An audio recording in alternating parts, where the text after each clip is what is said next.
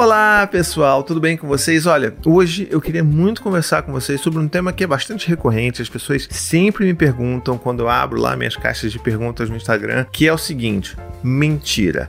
Por que, que os nossos filhos mentem? E melhor ainda, como lidar com essas mentiras. Então, eu vou explicar para vocês aqui quatro pontos principais que eu entendo como sendo os pontos que levam os nossos filhos a mentirem pra gente, e aí eu vou oferecer as alternativas que são adequadas para cada uma dessas motivações diferentes. Porque é isso, o mesmo problema aparente, ele não necessariamente vai ter a mesma solução a ser aplicada, tá legal? Então já fica essa dica aqui para vocês. Então vamos começar aqui então com o primeiro que na verdade na minha opinião é um dos maiores motivos pelos quais a criança mente, que é o Medo. Pois é. A criança normalmente ela mente quando ela tem medo. Ah, medo de quê? Medo da reação dos pais de uma forma geral. Então, assim, se aquela criança ela recebe castigos, punições, palmadas, ou se né, é, os pais colocam uma carga ali de chantagem emocional muito grande naqueles filhos, né? Aquela coisa assim, tipo, ai, ah, você fez isso, o papai ficou muito triste, o papai está muito decepcionado. Ah, se você bateu no seu irmão, você bateu na sua irmã, então você vai perder o seu direito de ver desenho na TV. Ah, não, se você fez isso, então vem aqui que eu vou te bater porque você tem que entender que tem que aprender que isso aqui parará, parará, parará, parará. O problema disso tudo é que quando você toma essas atitudes autoritárias na hora de educar o seu filho, você está, na verdade, passando uma mensagem, né? Algumas mensagens, na verdade. Então você está passando algumas mensagens e uma delas é que o problema está em ser pego e não em fazer algo que é considerado certo ou errado, sabe? Então essa criança ela vai criar essa construção na sua mente de que, pô, peraí, então na verdade, se eu não for pego, se eu mentir e se os meus pais morderem, né, caírem nessa, então eu vou estar me livrando dessa, dessa grande punição, dessa palmada, desse castigo. Esse é o maior problema. Então, como é que a gente pode lidar com esse problema da mentira? A primeira coisa é pare de castigar seu filho. Pare de punir, pare de bater no seu filho. Se até hoje, com todos os vídeos que eu já fiz, eu não consegui te convencer disso, que você se convença agora. Você, na verdade, quando bate, quando pune, quando humilha seu filho por ele ter feito algo errado, você está convidando ele a mentir, porque ele não vai se sentir seguro de contar as coisas que ele fez de errado para você. Lembra quando você era mais novo? Lembra quando você era adolescente, por exemplo? Quando você mentia para os seus pais? Por que você mentia para os seus pais? Porque você não queria de jeito nenhum que eles soubessem de alguma besteira, de alguma grande M que vocês fizeram na vida de vocês. É a mesma coisa para os nossos filhos. Então a gente tem que entender que esse ciclo de confiança quebrada precisa acabar. A gente precisa, na verdade, quebrar esse ciclo de confiança quebrada. Por mais que seja quebrada, quebrada, vocês entenderam o que eu quis dizer. E uma das formas que a gente utiliza bastante aqui, que eu acho que é super salutar de se utilizar, é criar esse espaço seguro ao redor da verdade. Esse grande círculo de segurança, da confiança, precisa ser criado. Se ele não existe, porque você até hoje sempre puniu, bateu no seu filho, você pode criar isso do zero. Você não perdeu todo, né, toda a oportunidade da vida de educar o seu filho através da empatia e do respeito. Não, você pode começar agora. E você começa agora exercitando isso, fazendo assim: bom, olha, filho, a gente tem um novo combinado, vamos botar assim. O nosso novo combinado é o seguinte: a gente conversa, a gente ouve e você sempre vai ter um lugar seguro para contar qualquer coisa que você quiser contar pra gente. Seja uma coisa errada que você fez, que você considera errado, algo que você fez que te deixa envergonhado, que você tenha medo de como que o papai e a mamãe, né, ou qualquer outra pessoa vão reagir àquilo que você fez. Então é preciso primeiro criar esse lugar seguro. Então aqui em casa mesmo a gente sempre fala, olha, se a gente conta a verdade sobre aquilo que a gente está fazendo, a gente nunca vai brigar, a gente nunca vai surtar, ou pelo menos a gente vai tentar ao máximo é, não perder o controle, porque às vezes a gente perde, né? Porque a gente é humano. Mas a gente sempre vai tentar ao máximo não gritar, não brigar, enfim, não falar de uma forma agressiva com os nossos filhos e tentar acolher. E mais ainda, agradecer quando os nossos filhos trouxerem a verdade para a gente, por mais que seja verdade sobre algo de errado que eles tenham feito, porque essa confiança precisa ser valorizada. Isso que é muito importante quando a criança vem contar para a gente uma verdade, mesmo que seja uma verdade de uma coisa errada que eles tenham feito, a gente precisa valorizar isso, porque isso é a chave de toda a comunicação. O segundo ponto que costuma acontecer muito, e como eu sei que uma grande parte das pessoas que me seguem, que, que se sentem ajudadas com os meus conteúdos, né, que eu crio aqui para a internet, é com relação à faixa etária. Né? O que, que eu quero dizer com isso? Tem muita gente que tem filhos pequenos, ali de 2, 3 anos, e é uma coisa muito comum nessa fase que a criança meio que misture a realidade com a fantasia. É uma criança que normalmente vai criar uma história, uma narrativa na própria cabeça e vai achar que aquilo é verdade. Ou às vezes vai sonhar com alguma coisa, vai lembrar desse sonho e vai achar que aquilo é verdade. E isso é perfeitamente normal. A criança que faz isso, ela não está querendo manipular os seus pais, ela não está querendo, sabe, ser vil, ser cruel, ser uma grande vilã de desenho animado. Não. Ela, na verdade, só está fazendo aquilo que normalmente aconteceria nessa idade de crianças pequenas, né? Então, lembre-se, não leve para o lado pessoal. Então, assim, já aconteceu várias vezes aqui em casa, quando o Gael era menor, dele achar, dele falar, inclusive, pro Dante que ele conseguia voar, ou que ele conseguia escalar uma árvore, porque aquilo tudo tinha acontecido de fato na cabeça dele. E para criança essas coisas são muito potentes, são muito reais. E aí essa criança vai acabar falando sim que ela subiu aquela árvore, por mais que ela só tivesse 3 anos de idade. E era muito curioso porque o Dante com seus 5 anos, que estava ali 5 para 6 anos, ele já estava numa fase de uma realidade muito intensa. Ele conseguia pegar aquelas nuances do que poderia ser uma mentira do Gael, uma fantasia do Gael, e ele batia, sabe? Então ficava o Gael dizendo: Não, isso é verdade, isso aconteceu, eu sei sim, eu fiz, não sei o quê. E aí ficava o Dante do outro lado falando assim: Não, isso não é verdade, porque isso é impossível, porque não sei o quê, porque é impossível voar. Então ficavam os dois batendo a cabeça e a gente tinha que intermediar isso de uma certa forma para né, valorizar o que o Dante estava percebendo, né? Uma coisa da realidade, que de fato aquilo ali não poderia acontecer no mundo real, mas que na cabeça do Gael estava acontecendo e que tá tudo bem isso acontecer dentro da nossa mente, nas histórias que a gente cria, nas fantasias que a gente faz, né? É legal a gente entender que tem esse meio termo aí que pode acontecer com principalmente com crianças pequenas, mas é claro que de uma forma geral a criança ela pode eventualmente ali confundir um pouco de realidade com fantasia. A gente consegue pescar essa diferença, tá bom? E uma coisa que eu acho que é legal você saber também é que isso pode ser um convite muito bacana de você passar um momento especial com o seu filho, sabe? A gente já fez isso aqui algumas vezes também. Se o Gael, na hora que o Dante trazia também alguma fantasia, falava assim: Ah, é, Gael, você então voou por cima de três vulcões? Você consegue voar caramba?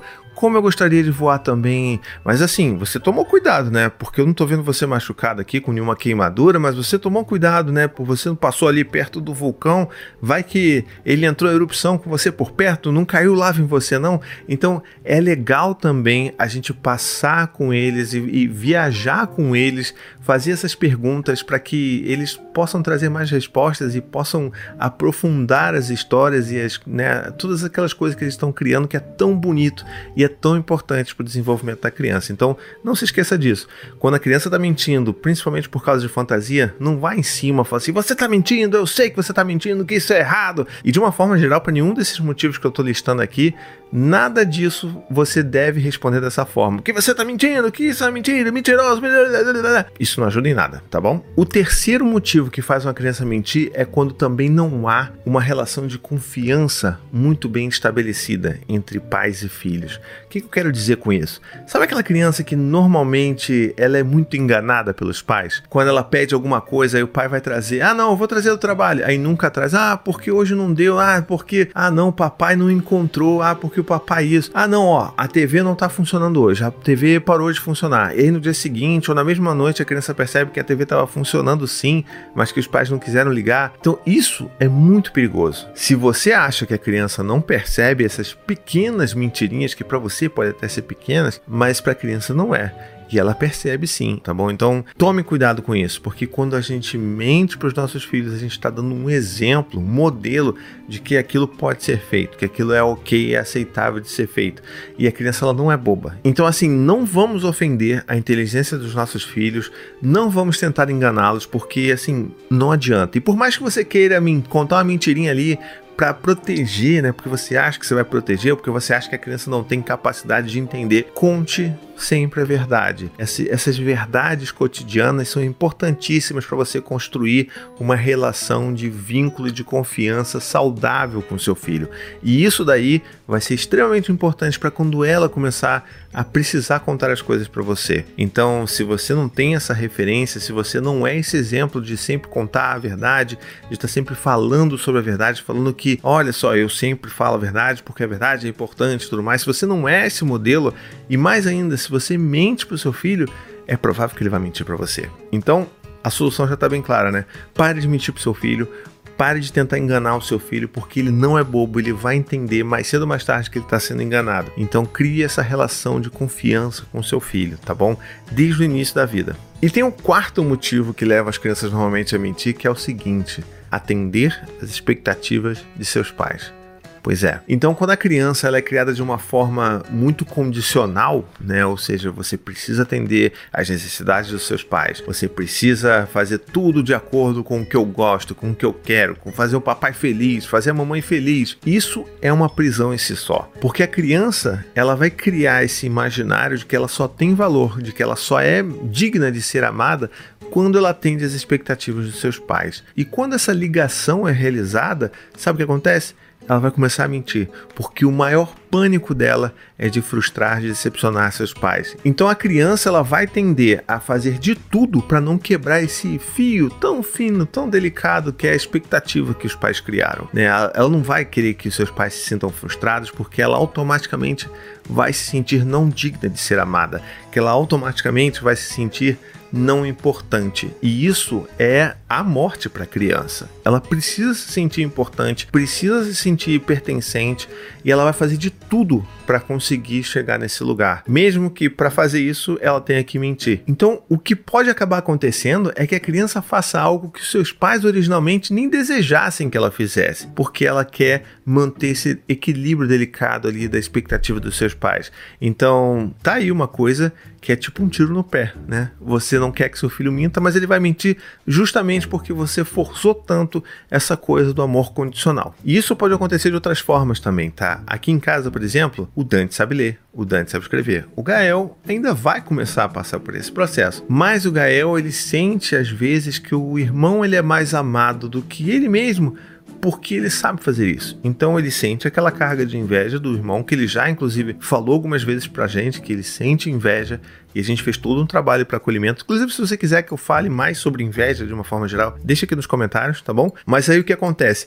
O Gael provavelmente não se sente amado o tanto quanto seu irmão é amado, ou tanto quanto ele imagina que seu irmão é amado por saber ler e escrever. Então ele acaba também contando às vezes algumas mentiras, dizendo: Ah, eu sei também escrever, olha só. Aí pega e aí escreve um monte de letras, de, né? Tipo, vai escrevendo letras ou vai copiando de um livro, a capa de um livro, a capa de uma revistinha e começa a fazer essas coisas todas para mostrar que sabe escrever. Não, olha, eu sei escrever sim, olha aqui, tá vendo? Eu escrevi tudo. E você lê e você fala assim: Poxa, filho, olha, eu sei que você quer muito ler, mas você precisa entender que o seu irmão está em um outro momento, você está em um outro momento, vocês são amados por aquilo que vocês são, por aquilo que vocês sabem fazer e por aquilo que vocês conseguem fazer nesse momento. Não pelo que vocês vão deixar de fazer ou porque um faz e o outro não faz. Tá bom, Gael? Então, essa é uma das formas principais também da gente né, lutar contra essa questão da mentira quando a criança ela quer atingir ali algum grau de, de admiração dos próprios pais, né? Então a gente tem que trabalhar não dizendo que a criança é mentirosa, que ela precisa ser punida por estar mentindo, e sim valorizando aquilo que ela gostaria de, de ser valorizada, porque é isso que leva também ela a mentir, né? De uma forma geral. E é claro que lembrando que a outra forma clássica de você lutar contra esse tipo de mentira que vem desse, desse lugar da criança não querendo quebrar ali as expectativas dos próprios pais é muito simples, né? É você parar com as condicionantes de amor. O amor por um filho, por uma filha, ele precisa ser incondicional. A criança precisa ser amada nos seus piores dias e nos seus melhores dias. Ela não precisa ser amada só quando ela atende as regras né, e os regulamentos da família. Ela não pode ser só amada quando ela faz tudo direitinho. Ela não pode ser só amada nos dias que ela não faz birra, sabe? Então, quando a gente tira isso e a criança percebe claramente que ela é amada, independente daquilo que ela faça, que ela é amada apenas por ser quem ela é, essa motivação de mentira vai acabar caindo também. Então, é claro, não é magia, não é algo que vai mudar do dia para noite, mas são coisas que você pode fazer no seu dia a dia e que com certeza vai diminuir bastante o impacto dessas mentiras e vai diminuir bastante a necessidade da criança mentir. Porque é isso, toda ação tem uma motivação. Se a gente consegue trabalhar nessa motivação contra a mentira, a gente consegue reduzir bastante a frequência delas. E eu queria dar nesse finalzinho de vídeo também uma dica de ouro, tá bom? A minha dica de ouro para qualquer tipo de mentira é a seguinte: não dê uma de Sherlock Holmes, tá bom? Você não tem que ficar dando uma de, não, peraí, mas eu sei, é, de, conta direito essa história, vem aqui, me dá essas evidências ali. Então, assim, se você já sabe que aquilo é uma mentira, não tente ficar buscando uma confissão do criminoso, mentiroso, sabe? Se você já sabe que aquilo é mentira, você pode muito bem colocar isso de uma forma mais né, empática, sem ser violenta. Então você pode muito bem falar assim: Poxa, filho, você tá dizendo aí que o seu irmão que bateu na sua irmã, né? Olha, eu sei que não é verdade isso daí, porque eu vi, tá bom? Eu vi você batendo, então eu quero saber por que, que você bateu. Eu quero que você ajude a Maia porque você machucou ela. Então vamos trabalhar nisso, porque sabe, a gente aqui sempre valoriza muito a verdade. Então conta pro papai a verdade, que vai ser muito melhor para todo mundo, porque é isso que importa, né? A confiança que a gente tem um no outro. E aí ele vai acabar falando: "É, pai, sim, eu, eu bati na Maia, mas eu não sei porquê. Eu tava muito bravo. Ela tirou o meu livro da minha mão e tudo mais". E aí você vai trabalhando em cima disso, sabendo que a criança assumiu aquilo que ela falou e sendo grato por ela ter contado a verdade. Então, poxa, Gael, obrigado por ter contado a verdade pro papai.